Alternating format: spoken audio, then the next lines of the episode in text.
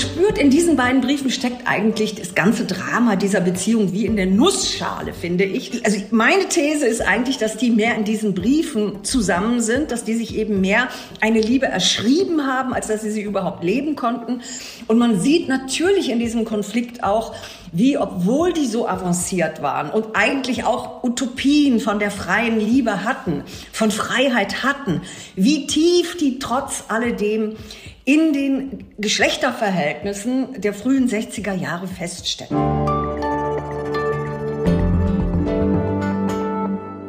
Ingeborg Bachmann und Max Frisch. Die beiden waren nicht nur eine wichtige Autorin und ein wichtiger Autor der Nachkriegsliteratur, sie waren auch ein Liebespaar. Und es war keine ganz einfache Beziehung. So viel kann man schon mal vorweg sagen. Aber es ist ziemlich spannend, darüber zu lesen und darüber zu diskutieren. Und das will ich heute hier im Podcast machen mit meiner Kollegin, der Literaturkritikerin Iris Radisch. Herzlich willkommen. Hallo. Und seien auch Sie herzlich willkommen, liebe Zuhörerinnen und Zuhörer. Mein Name ist Sarah Schaschek. Ich bin Redakteurin beim Kindermagazin Zaleo und hier regelmäßige Moderatorin. Und wir sind hier bei Hinter der Geschichte, dem Podcast der Freunde und Freundinnen der Zeit. Das ist unser Team, das sich um den Kontakt mit Leserinnen und Lesern kümmert. Wir sprechen hier im Podcast jede Woche über ein Stück, das uns besonders bewegt hat. Und diese Woche haben mir gleich mehrere Leute gesagt, Sarah, Sarah, Bitte sprich unbedingt mit Iris Radisch. Es geht um Liebe. Und zwar um eine Liebe, die zwar lange zurückliegt, aber gut dokumentiert ist.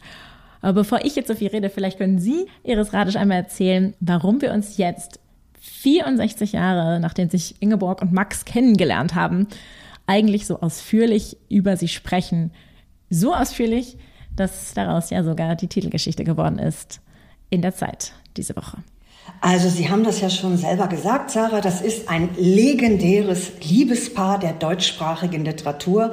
Ich würde wirklich sagen, das berühmteste, das größte Liebespaar der deutschsprachigen Literatur. Also vielleicht das Pendant zu Sartre und Beauvoir in Frankreich. Also das waren wirklich die berühmtesten deutschen, deutschsprachigen Nachkriegsschriftsteller, Nachkriegsschriftstellerinnen die sich 1958 Hals über Kopf in einer einzigen Nacht ineinander verliebt haben, dann war das eine dramatische Liebe mit großen Höhen und Tiefen. Die dauerte vier Jahre lang. Und die ist wirklich, man kann, kann das glaube ich sagen, tragödial geendet. Nun fragen Sie, warum beschäftigen wir uns jetzt damit? Und diese Geschichte kennen wir natürlich aus den Biografien von Max Frisch und aus, den, aus der Biografie von Ingeborg Bachmann, selbstverständlich, ist das alles überliefert. Ähm, Max Frisch hat über diese Beziehung auch mehrfach geschrieben, auch ganz autobiografisch geschrieben in seiner autobiografischen Erzählung Montauk. Aber wir wussten nie Internas über diese Beziehung. Wir kannten vor allen Dingen immer eher die Darstellung von Max Frisch in seinen Erzählungen, in seinen Romanen. Er hat sie auch immer wieder indirekt als Romanfigur benutzt. Also das alles kannten wir. Wir kannten eigentlich mehr seine Sicht auf diese Geschichte. Und wir warteten, also wir, die Leserwelt, die Leserinnenwelt, aber auch vor allen Dingen wir Kritiker, wir warteten wirklich seit Jahrzehnten, kann ich sagen, sehnsüchtig auf diese Briefe, die nämlich gesperrt waren. Die waren da, selbstverständlich, die lagen in den Archiven, aber die durften nicht veröffentlicht werden. Einmal, weil Max Frisch eine Sperrfrist auf diese, auf diese Briefe verhängt hatte. Die dauerte aber nur 20 Jahre nach seinem Tod und er starb 1991. Also das wäre 2011 möglich gewesen. Aber wir wussten alle, dass Ingeborg Bachmann diese Briefe eigentlich am liebsten vernichtet hätte. Sie wollte auf keinen Fall, dass die veröffentlicht werden. Sie fühlte sich immer von Max Frisch verbraucht oder benutzt, würde ich besser sagen, als literarisches Material weil sie ja auch noch erfahren hat, zumindest eine, die Veröffentlichung eines Romans, wo sie indirekt eine Figur war oder erkennbar war, jedenfalls aus ihrer Sicht, das hat sie noch erlebt und sie wollte das nicht.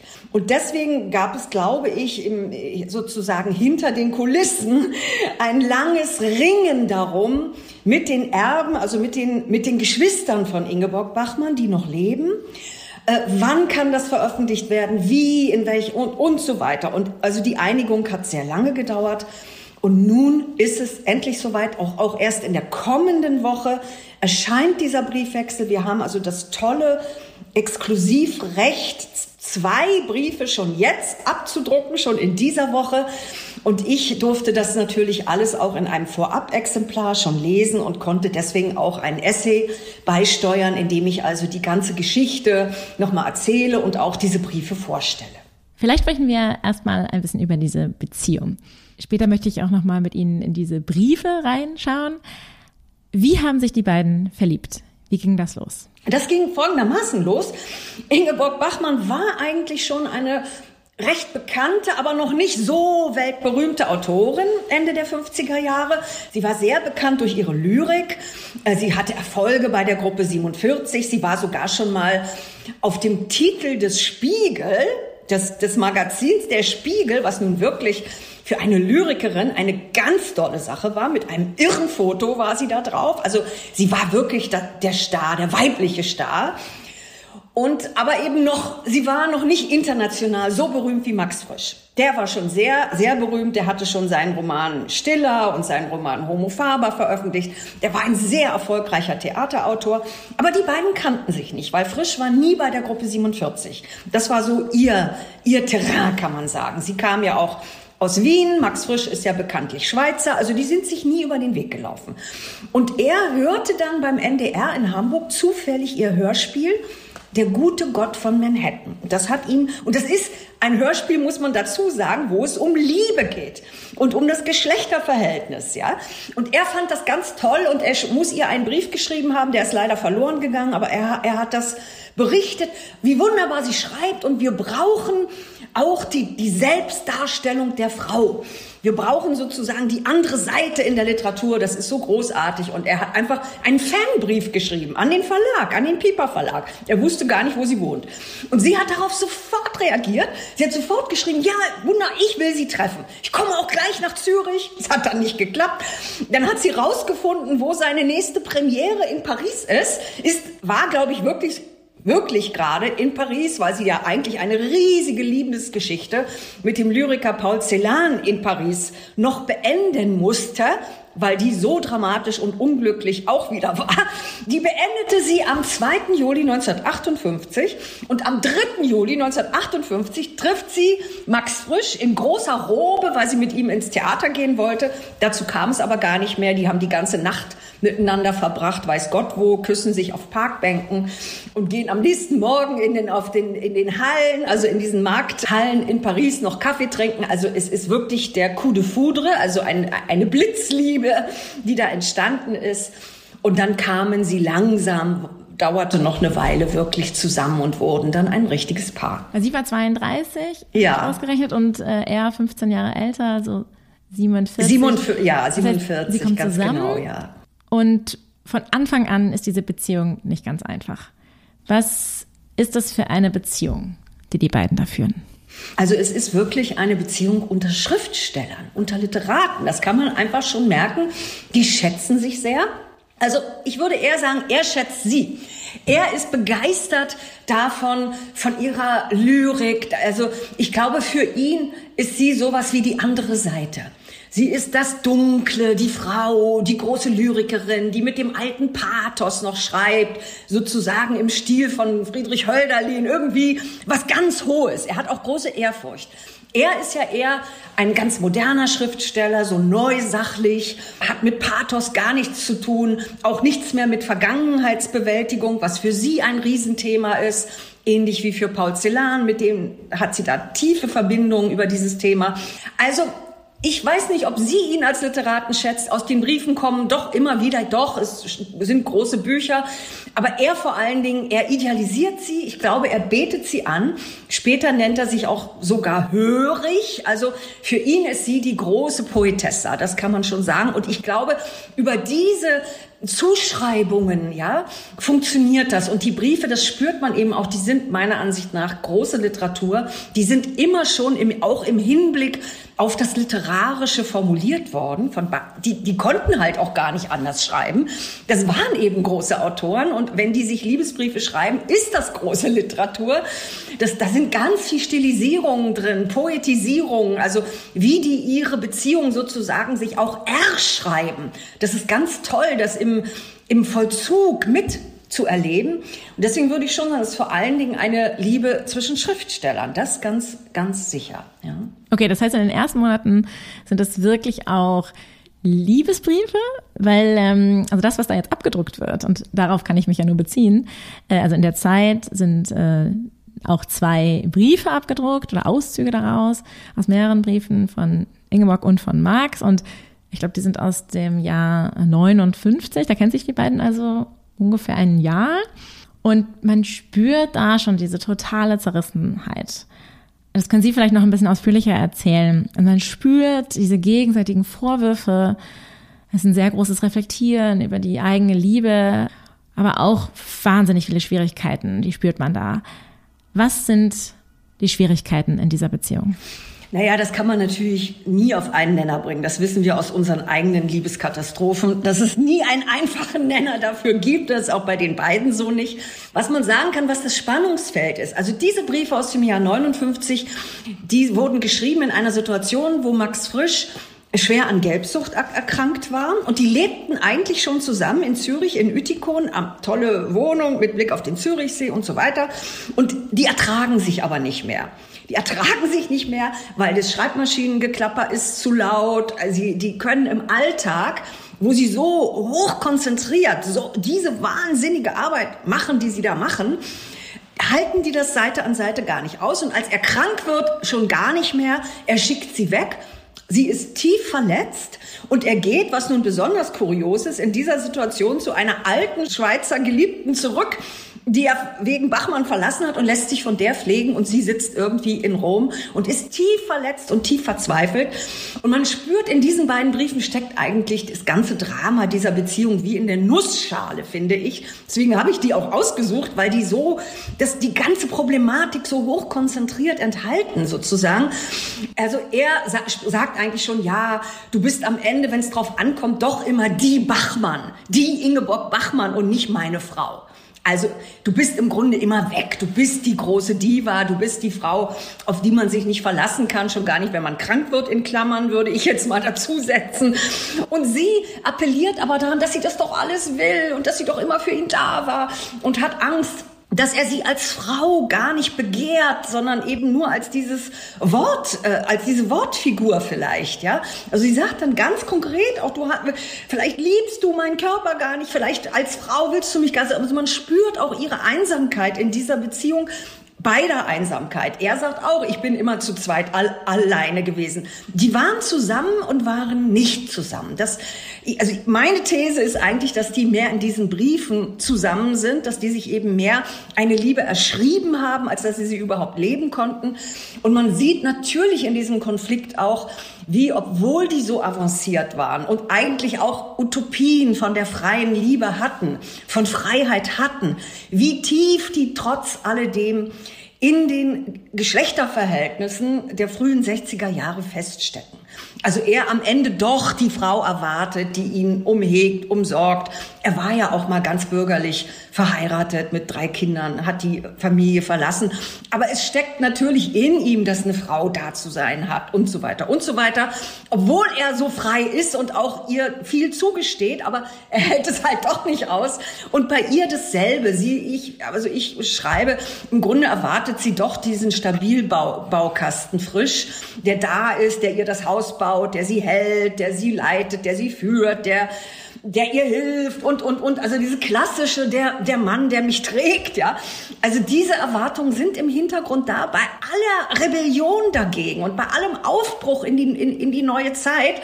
Man merkt richtig wie die da zwischen allen Kräften sozusagen zerrissen werden. Und Das ist echt ein zeithistorisches, ich finde sogar liebespolitisches Dokument, weil man das hier so live miterleben kann. Man kriegt es nicht im Nachhinein beschrieben von irgendwelchen klugen Kritikern, sondern man kann es so unmittelbar miterleben, was an diesen unglaublich tollen Menschen alles zerrt. Ja. Okay, diese Briefe. Wie viele sind dann da jetzt insgesamt hin und her gegangen? Und sind die wirklich alle jetzt erhalten? Ich weiß, sie wollte, glaube ich, gar keine aufheben. Er hat alle aufgehoben, ähm, hat, glaube ich, von seinen eigenen Briefen Durchschläge angefertigt. Wie viel ist denn jetzt da in diesem Buch zu lesen? Also es ist für vier Jahre, finde ich, erstaunlich dick. es ist ein richtig dickes Buch. Ähm, und das sind rund 300 Briefe. Ich weiß jetzt 297 oder irgendwas in der Art. Also richtig, richtig viele. Aber es sind ganz genau, wie Sie schon sagten, doppelt so viel von Ingeborg Bachmann. Weil Max Frisch, der ordentliche Mensch, hat sie alle aufgehoben. Er hat sich auch geweigert, sie ihr zur Vernichtung zurückzuerstatten, weil das ist, was sie vorgehabt hat. Ja. Sie umgekehrt muss, das weiß man nicht genau, aber da sie nicht überliefert sind, hat sie höchstwahrscheinlich seine Briefe vernichtet wie sie es auch wollte, wie sie auch schreibt. Ich werde alles vernichten, schreibt sie nach der Trennung, eben aus der Angst, dass das literarisch verwendet wird und auch aus der, auch aus der Scham irgendwie. Sie wollte, hatte vor diesen Intimitäten große Scham. Weshalb man seine Briefe hat, haben Sie auch schon gesagt. Er hat natürlich nicht, wahrscheinlich nicht von allen. Das spürt man schon, dass da welche fehlen. Aber doch von sehr vielen und sehr wichtigen Briefen hat er komplette Schreibmaschinendurchschläge gemacht und ich glaube natürlich schon im Hinblick auf eine mögliche literarische Zweitverwertung, ein Recycling, das hat er schon im Kopf gehabt. Und es gibt auch Briefstellen, die in seinen Romanen auftauchen. Also es ist wirklich so. Insofern, und er hat manchmal auch direkt wichtige Stellen, wenn er nicht keinen Durchschlag hatte, hat er manchmal auch die wichtigen Stellen aus den Briefen sich nochmal handschriftlich abgeschrieben. Also das hat er alles aufgehoben. Und so haben wir also im Grunde alles aus dem Nachlass Max Frischs wir haben es, kann man schon sagen, seiner äh, Sammelleidenschaft, seiner Pedanterie, seiner, ja auch seiner, ja, sein Denken an die, an die Nachwelt, an die Literaturgeschichte, all dem haben wir es zu verdanken, dass wir diese Briefe jetzt überhaupt haben. Und es ist ein großes Leseerlebnis. Also da müssen wir ihm nach, im Nachhinein wirklich sehr, sehr dankbar sein. Vielleicht können Sie das nochmal so ein bisschen einordnen. Also welche Rolle Briefe in dieser Zeit eigentlich gespielt haben für Liebes Beziehungen generell, mhm. also nicht nur für diese eine. Mhm. Also die, das haben Sie jetzt auch noch mehrfach angedeutet, haben sie, hat sich ja sehr stark durch diese Briefe definiert, aber wieso schreiben die sich überhaupt so viel? Die telefonieren ja auch, ähm, steht in einem dieser Briefe. Und die leben zusammen, ab und zu auch voneinander, haben sie wohl voneinander getrennt gewohnt. Wie wichtig ist es, also gerade heute, da wir uns ja selten überhaupt noch Briefe schreiben, ähm, vielleicht haben wir dann auch, eine, wir sprechen Sprachnachrichten ein oder schreiben uns Textnachrichten. Aber was spielt Briefe schreiben für eine Rolle? Das ist ja was, was wir so nicht mehr kennen.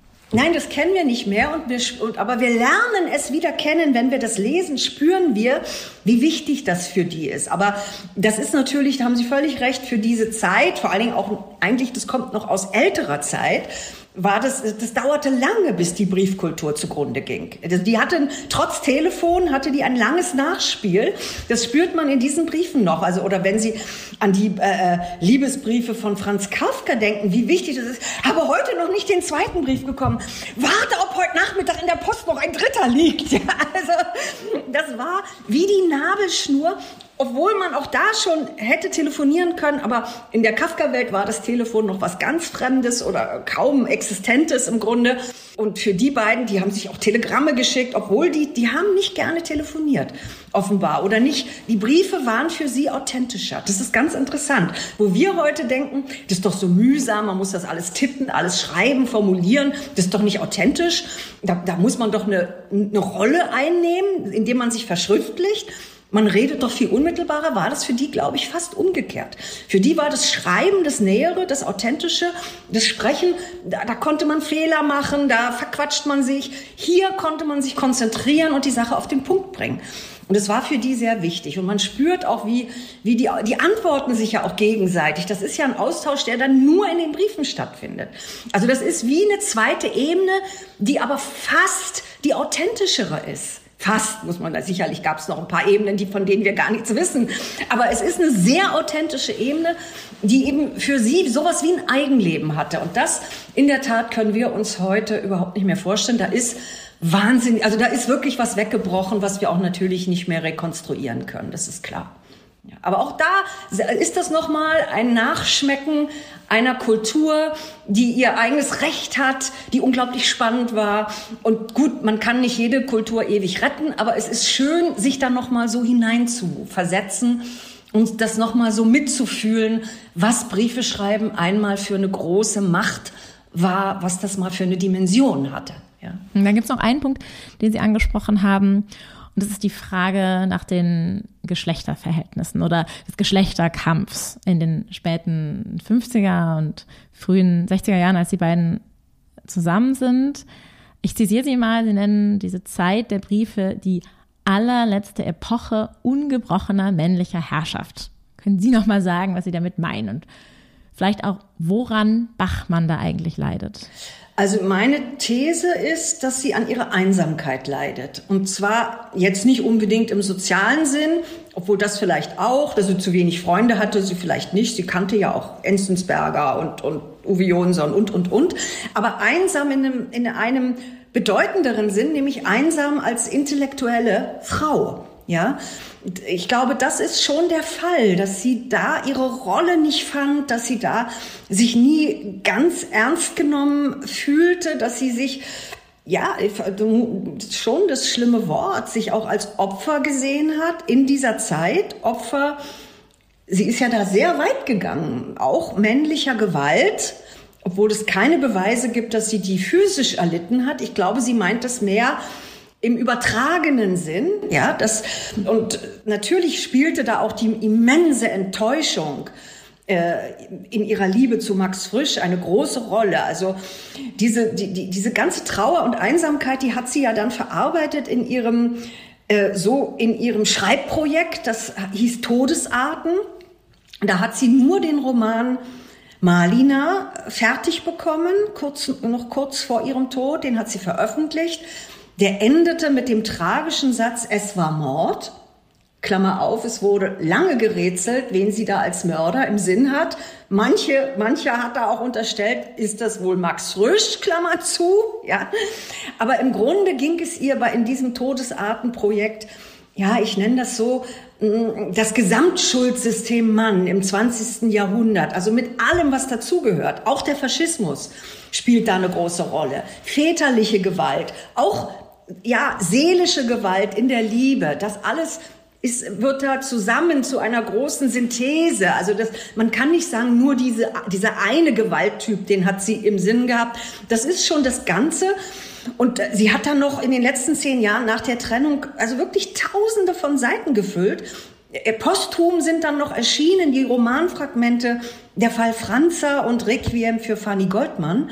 Da sieht man eben, wie das in ihr gewühlt hat. Das ist ein großes Dokument, ja, äh, weiblicher, ja, weiblicher Selbstbeschreibung, aber auch weiblicher Selbstzerstörung. Die eigentliche These dieses Todesartenprojekts war ja, dass die männliche Gewalt zur Selbstzerstörung der Frau führt. Also die setzt sich im Inneren der Frau fort. Es ist gar nicht äußere Gewaltanwendung, sondern die Frau setzt dieses, dieses Werk innerlich selber fort. Also sie hat ja auch die These, dass Krankheiten, weibliche Krankheiten meistens psychosomatisch bedingt sind und eben aus dieser ja, aus dieser Zeit der Männerherrschaft resultieren. Das ist schon ihre Weltsicht, eine extrem feministische Weltsicht und die muss man natürlich positionieren in die Epoche, in der sie gelebt hat und die natürlich noch ganz anders aussah. Jetzt lesen wir diese Briefe heute. Sie haben sie ja alle schon gelesen, ich wirklich nur diesen kleinen Auszug und ich muss sagen, ja, äh, sprachlich ist das irgendwie 60er Jahre und natürlich sehr literarisch, aber ganz vieles, was da drin steckt an Konflikten, also ich kann jetzt nur für mich sagen, ich habe das als sehr alltäglich ähm, sehr gegenwärtig gespürt. Also dieses Ringen der beiden miteinander. Wie ist das für Sie gewesen? Also beim Lesen dieser Briefe? Wie ging es Ihnen? also ich habe das atemlos gelesen, muss ich sagen. Wirklich atemlos, mhm. weil von Anfang an klar ist, um wie viel es hier geht. Ja, das, das spürt man einfach, diese wirklich die existenzielle Dimension, was hier ausprobiert wird, einerseits an Freiheit, ja, an einer intellektuellen Liebe auf Augenhöhe, dann dieser Geschlechterkampf und dann der tragische Ausgang, weil das haben wir ja noch nicht so ganz erzählt, äh, wie das dann geendet ist. Also nach vielem Ringen und hin und her hat Max Frisch sie dann sehr schnell verlassen für eine 23-jährige Studentin, da war er schon 51, die er dann auch geheiratet hat. Das, auch das war für ihn eine sehr ernste Liebesgeschichte wieder. Aber Ingeborg Bachmann, die in den Tagen, wo er dann mit dieser jungen Studentin nach New York fährt, im Apartment von Marlene Dietrich logiert, große Premieren in, am Broadway oder wo hat, ja, da muss sie, ich weiß nicht, ob das nötig war, aber damals war es wohl so, musste sie sich aus irgendwelchen Gründen die Gebärmutter entfernen lassen und lag im Krankenhaus. Das war zeitgleich. Das war so traumatisch. Und sie ist, ist nie mehr aufgestanden. Sie war im Grunde danach psychisch gebrochen. Sie, sie ist immer wieder in Kliniken gekommen, hatte Panikattacken, Angstzustände, Depression und, und, und. Sie war eine gebrochene Frau. Und, und dann eben das Todesartenprojekt, was ja aus dieser Situation entstanden ist. Wenn man das alles weiß, dann liest man das natürlich mit einem unglaublichen Mitgefühl, weil man ja von Anfang an weiß, was da für ein Drama brodelt. Und also es ist, äh, aber auch wenn man es nicht weiß, ist einfach die Intensität, die die beiden haben. Ja, das spürt man doch, wie aufgeladen das ist und was für große Schreiber das auch sind. Also das ist, ich finde das den größten Liebesroman, den ich, den ich vielleicht jemals gelesen habe. Ich weiß nicht, aber aber ein ganz großer Liebesroman auch. Ja, das ist ganz ganz große ja, Vergnügen kann man in dem Fall nicht sagen, aber es wühlt einen auf und dieses Aufgewühltsein ist natürlich ein großes Vergnügen, weil so oft ist man das ja beim Lesen nicht. Ja, da stimme ich äh, zu. Ich habe, wie gesagt, nur diese beiden Briefe gelesen und die, die bewegen einen schon. Ja, und damit sind wir ähm, schon bei der letzten Frage und die ist jetzt ganz kurz. Wem würden Sie das Buch empfehlen? Jemandem mit Liebeskummer? Ja, durchaus. Das finde ich schon, weil gerade wenn man Liebeskummer hat, ist es doch toll, sich vorzustellen, wie Menschen Sprache dafür finden. Weil auch wenn man solche Konflikte nicht lösen kann, indem man sie versprachlicht, das ist ja immer schon, also dass man damit was löst, nein, und es ist auch nichts gewonnen. Aber es ist irgendwie wunderbar, ja. Es ist wunderbar, wenn man das Tragische, wenn das Tragische zu Sprache wird. Das ist ein großes Erlebnis und ich würde das natürlich nie als als Lebenshilfe anpreisen. Das ist alles Unsinn. Ich weiß gar nicht, ob es Lebenshilfe überhaupt in geschriebener Form gibt. Da habe ich meine großen Zweifel. Aber ich, ich, ich, ich bin auch jemand, der äh, auch das Schlimme immer lesen will oder auf Bildern sehen will. Ich will es gespiegelt sehen von Menschen, die einfach wunderbar sind, die das auch viel besser können als wir selbst. Und also deswegen ja, durchaus mit oder ohne Liebeskummer soll und kann man das unbedingt lesen, ja. Ganz herzlichen Dank, liebe Iris Radisch. Und damit sind wir am Ende dieser Folge. Zum Glück kann man ja weiterlesen. Das Buch, das, worüber, über das wir gesprochen haben, das heißt, wir haben es nicht gut gemacht und erscheint nächste Woche im Surkamp Verlag. Wir freuen uns immer über Feedback unserer Hörerinnen und Hörer, gerne an freunde.zeit.de. Und jetzt sage ich vielen Dank fürs Zuhören und für den Besuch, liebe Frau Radisch. Sehr schön. Bis nächste Woche.